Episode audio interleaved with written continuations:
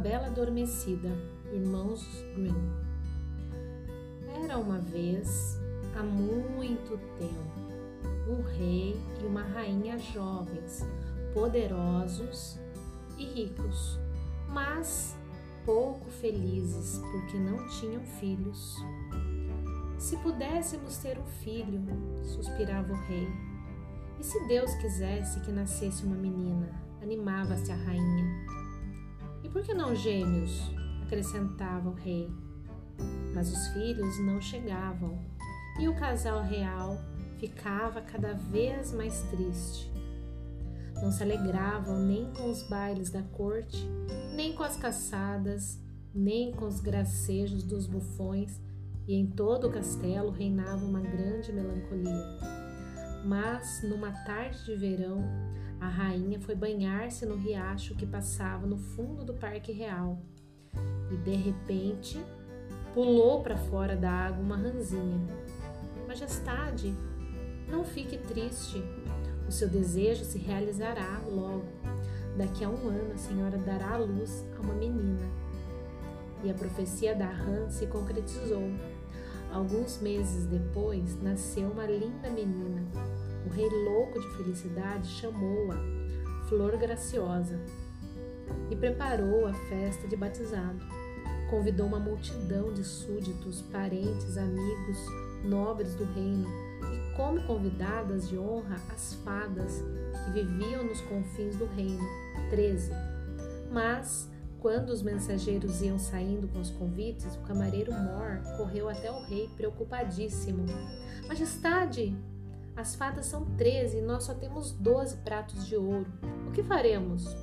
A fada que tiver que comer no prato de prata, como, como os outros convidados, poderá se ofender. E uma fada ofendida, o rei refletiu longamente e decidiu: Não convidaremos a décima terceira fada, disse absoluto. Talvez nem saiba que nasceu nossa filha e que daremos uma festa. Assim não teremos complicações.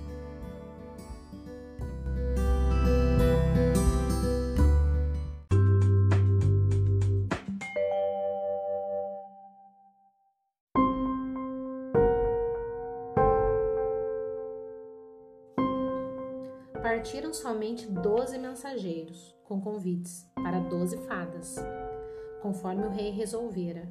No dia da festa, cada uma delas chegou perto do berço em que dormia Flor Graciosa e ofereceu à recém-nascida um presente maravilhoso.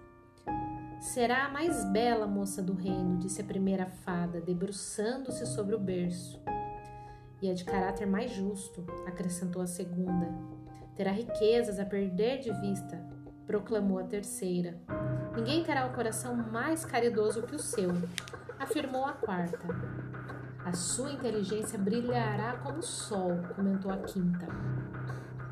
Onze fadas já tinham desfilado em frente ao berço. Faltava somente uma. Entretida em tirar uma mancha do vestido no qual um garçom desajeitado tinha virado uma taça de sorvete, quando chegou a décima terceira, aquela que não tinha sido convidada por falta de pratos de ouro, estava com a expressão muito sombria e ameaçadora, terrivelmente ofendida por ter sido excluída.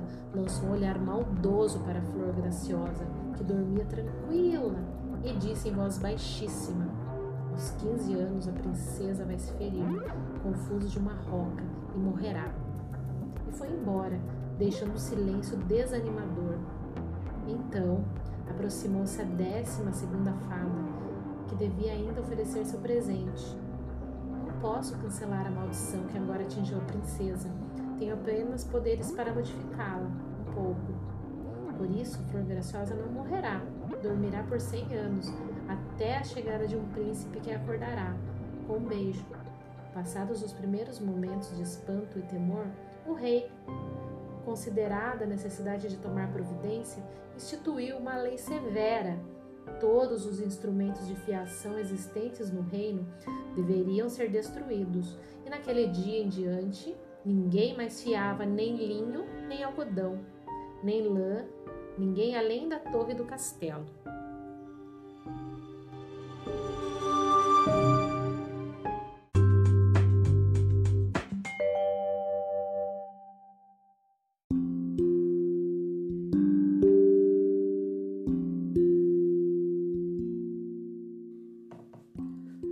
Graciosa crescia e os presentes das fadas, apesar da maldição, estavam dando resultado. Era bonita, boa, gentil e caridosa. Os súditos a adoravam. No dia que completou 15 anos, o rei e a rainha estavam ausentes, ocupados numa partida de caça. Talvez, quem sabe, em todo esse tempo, tivessem até esquecido a profecia da fada malvada. Flor Graciosa, porém, estava se aborrecendo por estar sozinha e começou a andar pelas salas do castelo. Chegando perto de um portãozinho de ferro que dava acesso à parte de cima de uma velha torre, abriu-o e subiu a longa escada e chegou enfim ao quartinho. Ao lado da janela estava uma velhinha, de cabelos brancos, fiando com o fuso, uma meada de linho. Garota olhou maravilhada. Nunca tinha visto um fuso. Bom dia, vovozinha. Bom dia a você, linda garota. O que está fazendo? Que instrumento é esse? Sem levantar os olhos do seu trabalho, a velhinha respondeu com ar bonachão. Não está vendo? Estou fiando. A princesa fascinada olhava o fuso que girava rapidamente entre os dedos da velhinha. Parece mesmo divertido esse estranho pedaço de madeira que gira assim tão rápido. Posso experimentá-lo também? Sem esperar resposta, pegou o fuso e naquele instante cumpriu-se o feitiço. Flor Graciosa furou o dedo e sentiu um grande sono. Deu tempo apenas para deitar-se na cama que havia no aposento e seus olhos se fecharam.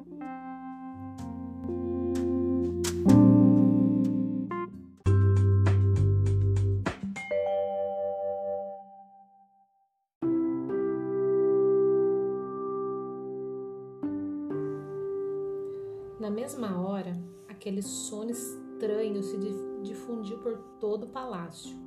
Adormeceram no trono o rei e a rainha, recém-chegados da partida de caça. Adormeceram os cavalos na estrebaria, as galinhas no galinheiro, os cães no pátio e os pássaros no telhado. Adormeceu o cozinheiro que assava a carne e o servente que lavava as louças. Adormeceram os cavaleiros com as espadas na mão e as damas que enrolavam seus cabelos. Também o fogo que ardia nos braseiros e nas lareiras parou de queimar. Parou também o vento que assobiava na floresta. Nada e ninguém se mexia no palácio. Mergulhado em profundo silêncio em volta do castelo, surgiu rapidamente uma extensa mata. Tão extensa que após alguns anos o castelo ficou oculto. Nem os muros apareciam, nem a parte, nem a ponte levadiça, nem as torres nem a bandeira hasteada que pendia na torre mais alta. Nas aldeias vizinhas passava de pai para filho a história de Flor Graciosa, a bela adormecida, que descansava protegida pelo bosque cerrado. Flor Graciosa, a mais bela e mais doce das princesas, injustamente castigada por um destino cruel. Alguns mais audaciosos tentaram, sem êxito, chegar ao castelo a grande barreira de mato e espinheiro, cerrada impenetrável, parecia animada por vontade própria. Os galhos avançavam para cima dos coitados que tentavam passar, seguravam-nos, arranhavam-nos até fazê-los sangrar e fechavam as mínimas frestas. Aqueles que tinham sorte conseguiam escapar voltando em condições lastimáveis, machucados e sangrando. Outros, mais teimosos, sacrificavam a própria vida. Um dia chegou nas redondezas um jovem príncipe bonito e corajoso. Soube pelo bisavô a história da bela adormecida que desde muitos anos tantos jovens procuravam em vão alcançar. Quero tentar eu também a aventura, disse o príncipe aos habitantes de uma aldeia pouco distante do castelo. Aconselharam-no a não ir, Ninguém nunca conseguiu. Outros jovens fortes e corajosos como você falharam. Alguns morreram entre os espinheiros. Desista. Eu não tenho medo, afirmou o príncipe. Eu quero ver Flor Graciosa.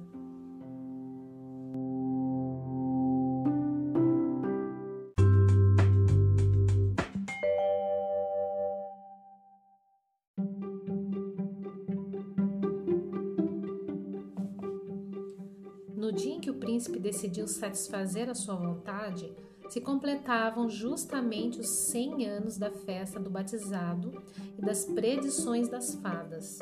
Chegara finalmente o dia em que a bela adormecida poderia despertar. Quando o príncipe se encaminhou para o castelo, viu que no lugar das árvores e galhos cheios de espinhos se estendiam aos milhares, bem espessas, enormes carreiras de flores perfumadas. E mais, aquela mata de flores cheirosa se abriu diante dele, como para encorajá-lo a prosseguir, e voltou a se fechar logo, após sua passagem. O príncipe chegou em frente ao castelo. A ponte levadiça estava baixada e os dois guardas dormiam ao lado do portão, apoiados nas armas.